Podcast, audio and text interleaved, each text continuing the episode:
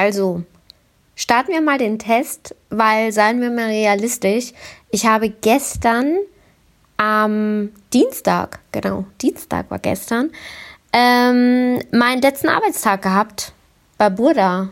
Und das bedeutet, dass ich im April in eine gewisse Schwammigkeit falle.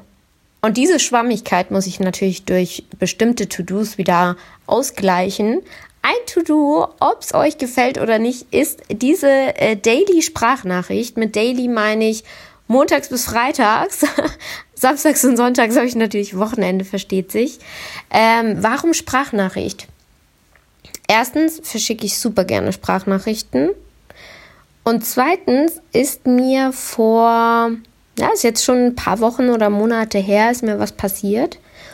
Da hat ein Bekannter zu mir, wir saßen alle in einer groß, größeren Gruppe am Tisch am Pfälzer Weinfest in München, wo auch sonst.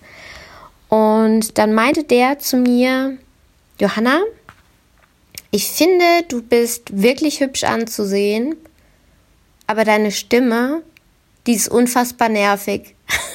das hat er wirklich so gesagt, unter Zeugen. Und es ist nicht das erste Mal, dass man mir das gesagt hat. Also jetzt normalerweise nicht im Sprachkontext, sondern eher, wenn ich zum Beispiel morgens um neun nach einer durchfeierten Nacht im Bad, im sehr hellhörigen Bad, sehr schief gesungen habe oder ja, ins Büro gekommen bin und vor mich hingetrellert habe oder gut, sehr, vielleicht sehr, sehr laut und sehr emotional diskutiert habe. In den Momenten ist es mir schon öfters vorgekommen, dass man mich darauf angesprochen hat, dass ich erstens äh, deutlich zu viel Dezibel in meine Stimme lege und äh, zweitens meine Stimmfrequenz gerade beim Singen eine schwierige, ja, eine schwierige Lage annimmt. Aber der Moment, als mir ernsthaft jemand sagt, so völlig aus dem Kontext raus, Johanna, deine Stimme ist echt nervig. Das ist wirklich schwierig für mich. Das hat was mit mir gemacht.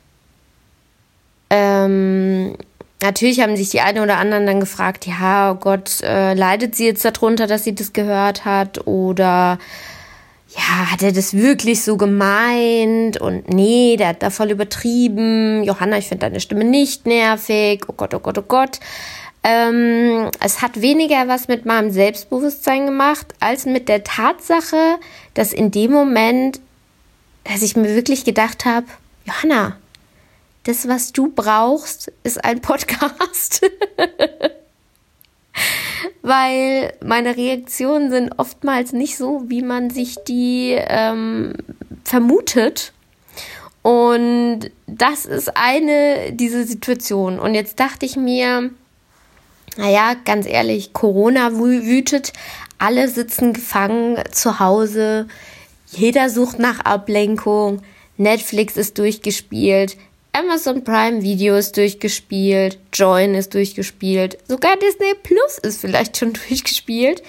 Vielleicht sind die Leute so verzweifelt, dass sie sich sogar jetzt eine Sprachnachricht von mir anhören würden.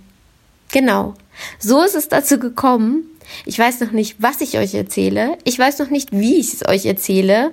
Und ich weiß schon gar nicht, wie ich diese Sprachnachricht, die ich jetzt gerade aufnehme, an den Mann bringen soll, weil ich mich damit überhaupt nicht auskenne. Aber, wie ich immer so schön zu sagen pflege, finden wir es doch heraus, vielleicht gemeinsam, und schauen wir mal, wo uns diese Sprachnachrichten hinführen.